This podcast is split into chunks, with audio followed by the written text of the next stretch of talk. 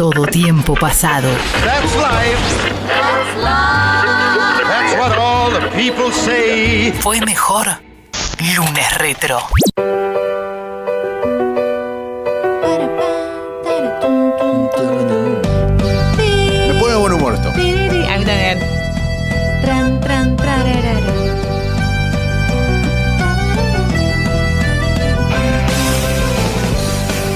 Por supuesto que estamos hablando de The Office versión esta no estadounidense, emitida desde el 24 de marzo del año 2005 hasta el 16 de mayo de 2013. Nueve temporadas, eh, un montón con eh, mucha variación de capítulos. O sea, la primera temporada tuvo seis capítulos nada más, después pasamos a 24, después hubo temporadas que tuvieron 18 y hubo temporadas que tuvieron 26 capítulos.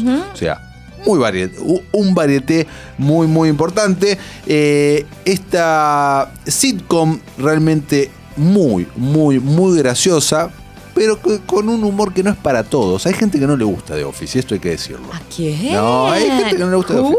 Uh, no, está bien, sí, yo entiendo que, que puede no ser para todo el mundo, sobre todo a considerarse que la onda sitcom moderna o el formato del sitcom, justamente algunas personas no, no terminan de entrar o no le enganchan. Ah, o- Vos estás hablando del el falso documental como esta, porque esta... Sí, en realidad no La- estaría dentro del rubro del formato sitcom. No sé, no sé muy bien dónde ubicarla en ese sentido. Es una mezcla, es una mezcla porque es una sitcom sin dudas, tiene formato sitcom, sí. pero también tiene este formato que lo podemos O sea, es como una fusión, claro, exacto. Sí, que podemos emparentarla con Modern Family. Exacto. con- El famoso mockumentary, como lo vimos en Parks and Recreation también, en Exacto, Family y donde, demás. donde vemos la, la, la ficcional, la, la historia que transcurre y hay cortes a eh, los personajes dándole una entrevista a alguien. Sí, además de un Que nunca nos de- revelan, ¿no? Ni para qué. Tampoco, pero eh, se usan también un montón de recursos técnicos como típicos del documental, como cámara en mano y ese tipo de y cosas. eso me gusta mucho más a mí de The Office que de Modern Family, porque viste, Modern Family es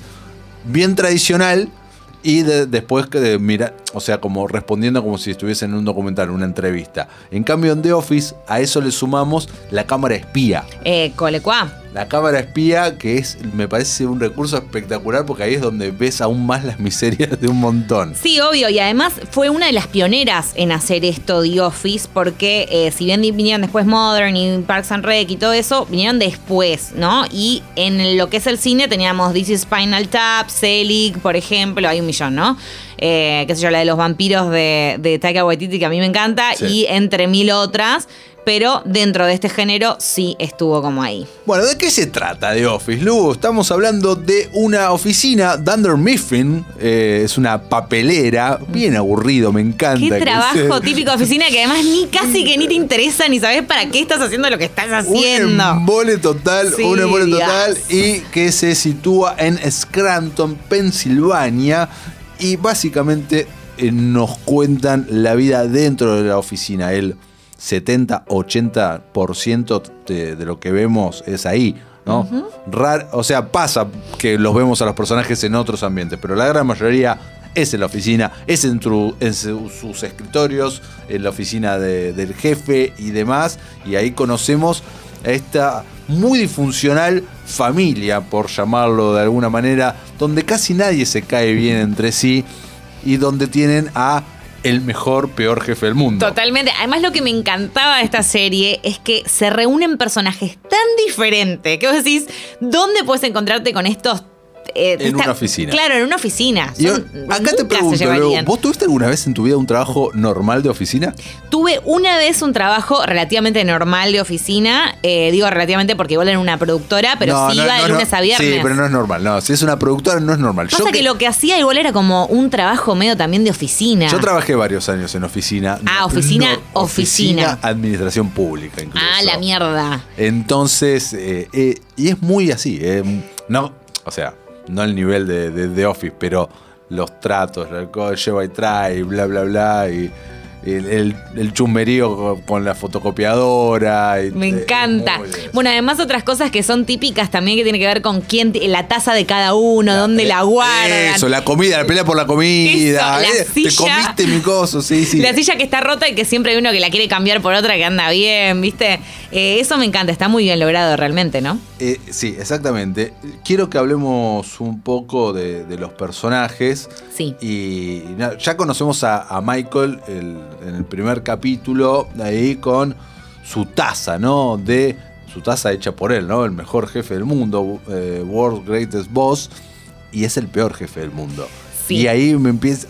Y este personaje que lo odias y lo querés todo el tiempo y que te da vergüenza ajena.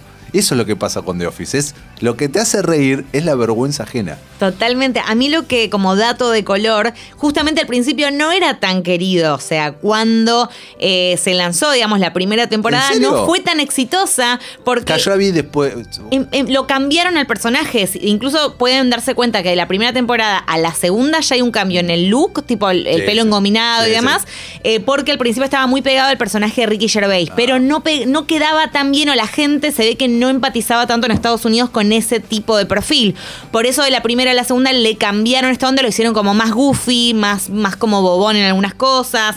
Y bueno, exageraron más toda esta cosa de que es misógino, sexista, eh, bueno, todo, tiene todo, todo. racista, todo, todo, todo, todo Sí. lo tiene. Que en el fondo es un buen tipo igual. Sí, y- sus y- intenciones nunca son malas, No, hay que no, decirlo. y él no. siempre quiere lo mejor para la compañía y para sus empleados, que él siente sí. sus hermanos, sus hijos, su todo. Obvio, pero al mismo tiempo es egoísta, tiene un Es millón todo, de cosas. tiene todos los millón errores que de puede tener un ser humano los tiene, todos los defectos que puede tener un ser humano los tiene él. Total. Y eso es lo loco, que nosotros como televidentes igual empatizamos con este personaje. Porque te- porque te hace reír un montón, Claro, te hace reír y como lo aprendes a quererlo, como decías vos. Aprendes a quererlo, pero como espectador, no querés a nadie así en tu vida seguro. No, y un jefe ni en pedo, Un no, jefe no, no. ni en pedo.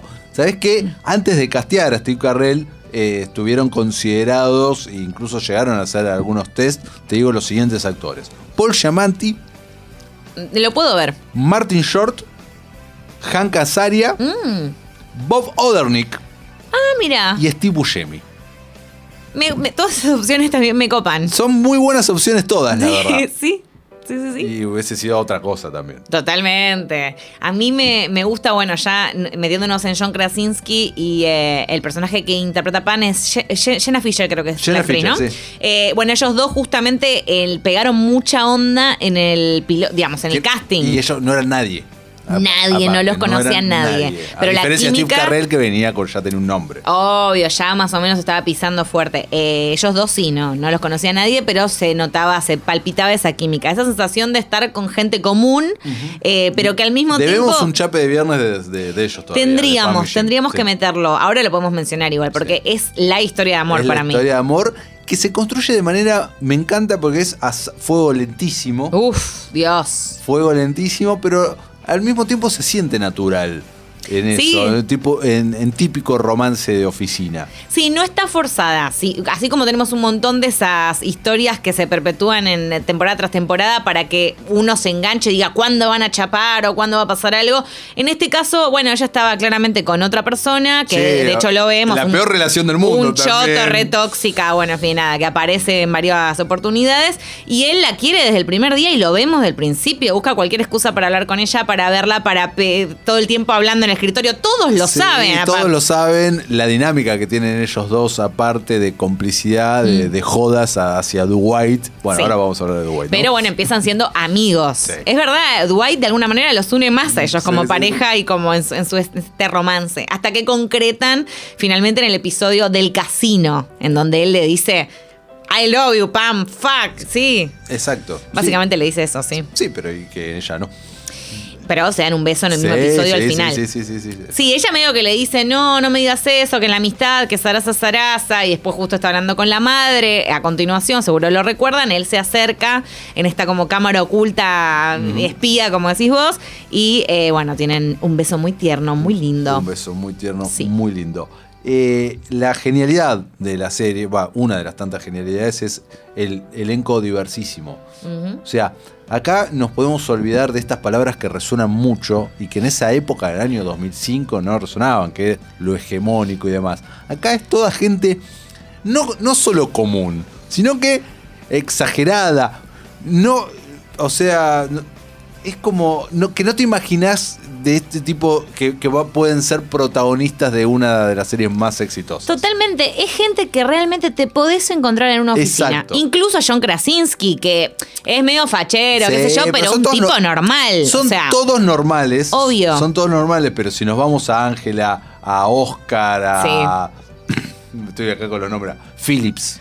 Ta- También, Phillips es maravillosa. No, son todos eh, fabulosos. No, no tengo. Y al mí el que me encanta, ahora te voy a preguntar cuál es tu favorito. No, Eh, bueno, bueno. ya hablamos de Dwight, pero Dwight. sacando a Dwight. Sacando Tenemos Dwight. que sacar a Dwight. Yo amo a Toby Flenderson, que es el de recursos humanos, que Michael Scott lo detesta y Porque que. siempre viene con la posta. No, Michael, no puedes hacer eso. Aparte- Ah, no, pero Michael no. No, y además es un triste que también Porque es es el, es el que no depende de Michael.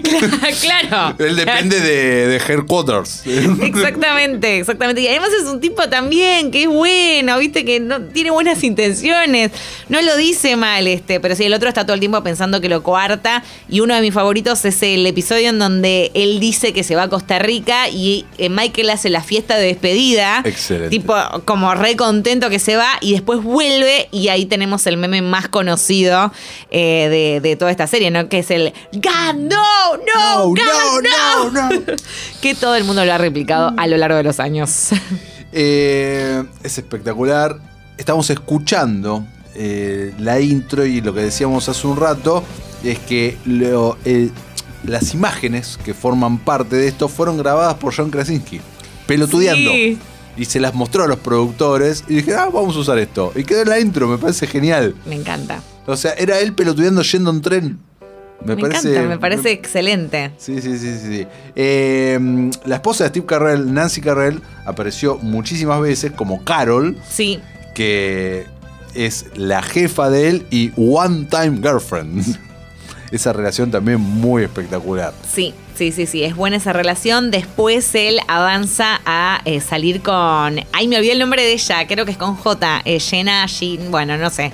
Pero es una relación también re tóxica, Re. loca, re. Porque, digamos, no estoy hablando de la primera novia, que es la esposa en la vida real, sino de esta segunda, en donde tienen ese episodio de La que, escena. la- la que le, la que le vence- la que le vende la casa. Le- no, la que le vende la casa es la esposa.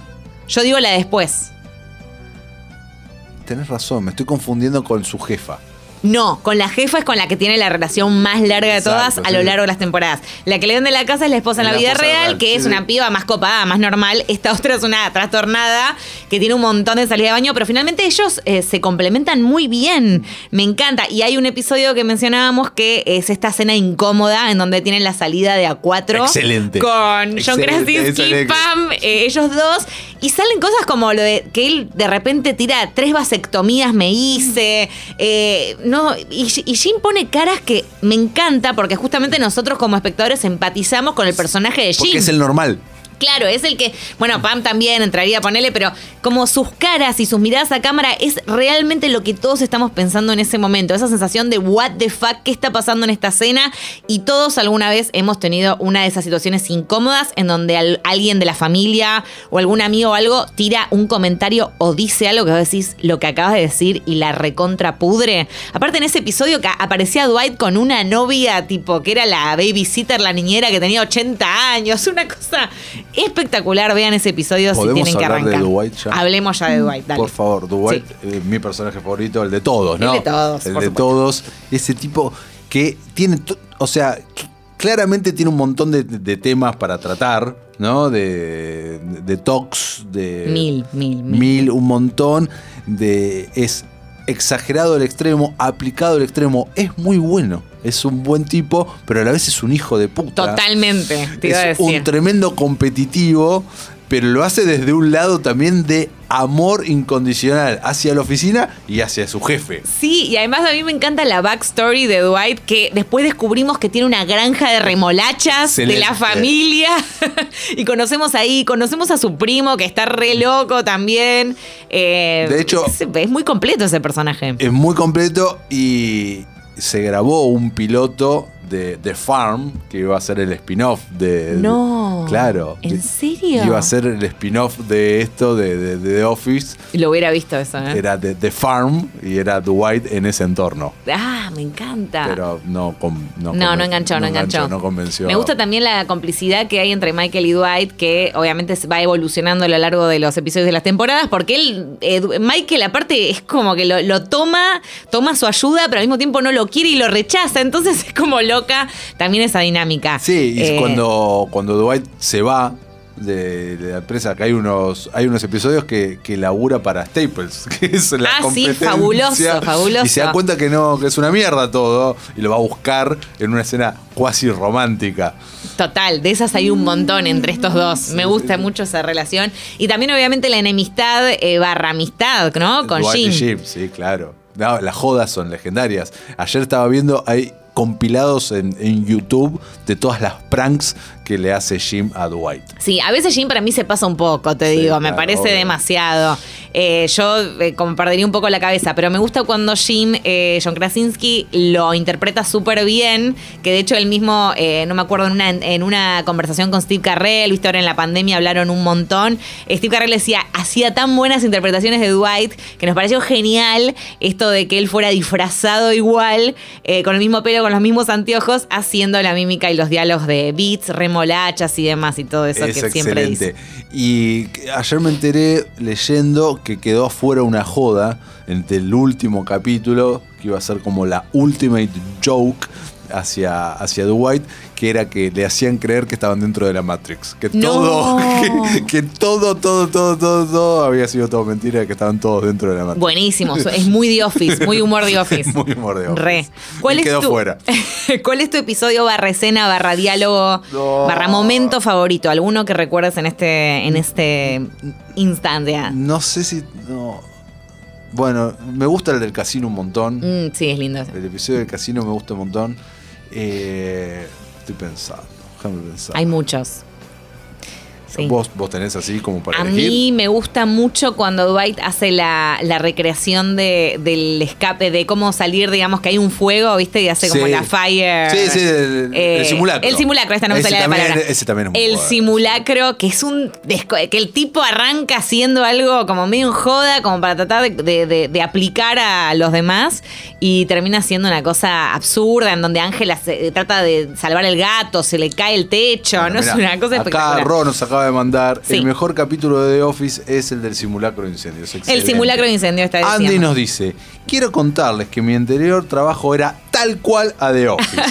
el tema es que el personaje de Steve Carrer lo evocaban muchas personas juntas. Ah, mira vos. Tremendo, qué lindo trabajo que tenía Sandy, ¿eh? Si querés, si querés contar algo más, Obvio, acá, acá se puede hacer catarsis. Eh, Sa nos dice, hay un capítulo de la novena temporada que era la presentación del spin-off y aparecen los parientes de Dwight, exactamente. Bien. Amo un momento en que Jim y Dwight tienen baja aceptación entre los clientes. Ah, sí, me gusta mucho ese. El primo de Dwight es el creador de Parks and Rec, eh, Michael Stroop, que también era escritor de The Office. No tenía el dato. Buenísimo este dato. No tenía el dato. Eh, la que era jefa se llamaba Jan. Ay, ¿verdad? Jan, gracias. que después saca su propia línea de perfumes. No, es una locura. Ese personaje es fabuloso. Que era. eh, nada, siempre muy rígida, ¿viste? Muy, muy rígida. Hace una, una transformación de 300. O sea, es impresionante la transformación. que, eh, me, me mata que me, me se ve y casi me saco los, los auriculares lo casi vuelo por el, por el aire. Eh, sí, es, empieza siendo una mina como tal cual, muy, muy así, que venía, que, que demás, que la seguridad y que, que, muy respetada. Y se convierte en otra cosa. Es muy buena la transformación. ¿Cómo olvidar, y esto es verdad, muy gracioso, cómo olvidar cuando Carol deja a Steve porque se hace un Photoshop con ella y sus hijos? Ay, sí, por Dios. es espectacular. Sí. Quiero contarles que mi anterior... Ah, no, perdón, este ya lo. Eh, pensaba que Jim Pam eran la mejor pareja de la serie hasta que apareció Holly Michael. Y de personaje no hay otro sin Dwight. Bueno, es una buena relación la de Holly y Michael, justamente porque Holly tiene un montón de esas cosas de inocencia y de, y de hasta infantil que tiene Michael. Porque decís, ¿con quién puede salir un Michael? ¿En Ah, dónde va a estar loca. su encontrar? Es que no es una loca, aparte, me gusta porque tiene como un poquito de, de cordura dentro de sus decisiones. Es una mina más razonable, es la de recursos humanos. Como que decís, bueno, es un poco más, está más centrada, tiene, está chapa igual, pero eh, me gusta, me gusta mucho esa pareja, ese, cómo crearon ese personaje para que Michael encontrara el verdadero amor. Me re gustó cómo, cómo la terminaron ahí. Bueno, y Michael se fue. Y Michael se fue. Eso. Sí. Como yo la vi después la serie, ya sabía que eso pasaba, pero en su momento fue como, ¿what? Y ahí pasaron un montón de jefes o de personas que podían llegar a ocupar su lugar, ¿no? Y es verdad que la serie Como no vuelve a ser la misma. No. Decae. No se va al No. infierno igual. No. No se va al infierno, pero decae eh, muchísimo. Esto es por la carrera, eh, nada, en crecimiento total, Steve Carrell, y lo que como quiso enfocarlo y no querer estar atado tantos meses a grabar esta serie que le llevaba realmente muchísimo tiempo y empezó a dedicarse más al cine a perseguir otros papeles más dramáticos también. Sí, me parecía, me pareció bien la decisión. La verdad que estuvo varias temporadas. El tipo estaba en la cresta de la ola, como mencionás vos, pero se nota totalmente. Recordamos Steve Carrell, estuvo nominado al Oscar hace unos años y demás, hizo algunas pelis como, ah, mirá Steve Carrell lo que hace. Estaba, estaba pensando también en el episodio de la maratón, eh, que, que dura dos, son Sí. dos capítulos en uno, Sí. en donde él está convencido de que comiendo, no sé dónde escuchó este dato, pero que comiendo fettuccine Alfredo y no tomando agua puede rendir mejor, tener un mejor rendimiento. Obviamente ocurre el efecto contrario, pero me parece fabuloso ese episodio. Podríamos hacer una lista de por dónde empezar si no viste The Office. No, ¿cómo Eh, puedo empezar? Por el principio. No, pero para mí, dentro de todas las temporadas, la primera no es la mejor. Sin Se duda. ve mucho el cambio en el personaje de Michael y todo eso que mencionábamos al principio. Sí, pero es corta también, dura, son seis Sí, capítulos, sí, es ves cortita. en un segundo. Y pero viste que hay gente muy particular que te dice, Buah, a ver, le doy una oportunidad de The Office, tres episodios dame. Yo le daría el de la cena, incómoda, el de la mara- el del maratón Pero y Pero no- no- y pero no hay un hilo, no hay un hilo. Y bueno, pero porque nosotros le buscamos no, más la no, no. Bueno, está bien, ¿Te acordás, hace unas. ¿Te acordás hace unas semanas cuando comentamos acá el podcast que eh, empieza a salir ahora eh, sobre eh, las chicas de, de- One de- Hill? de One Tree Hill? Ah, sí. Bueno, ¿sabías que hay algo que ya existe así? Pero yo no, no sabía de, de Office. No. Hay un podcast que se llama sabía. Office Ladies y lo hacen Ángela y Jenna Fisher. Ay, sabes que lo había visto medio de refilón y nunca le presté tanta Y atención. lo que hacen es discutir y hablar de cada uno de los episodios. Uh, me encanta. Yo me estoy más con ese, me da más intriga ese que el de One Tree Hill, te digo, para verle tres bastidores Sí, sí, y sí, todo eso. Nada, y es, es bastante reciente, es de 2019. Ah, mira. Bueno, vamos a darle Están full los podcasts de todas estas cosas. ¿eh? Me parece una genialidad. Vamos a ver qué onda. Bueno,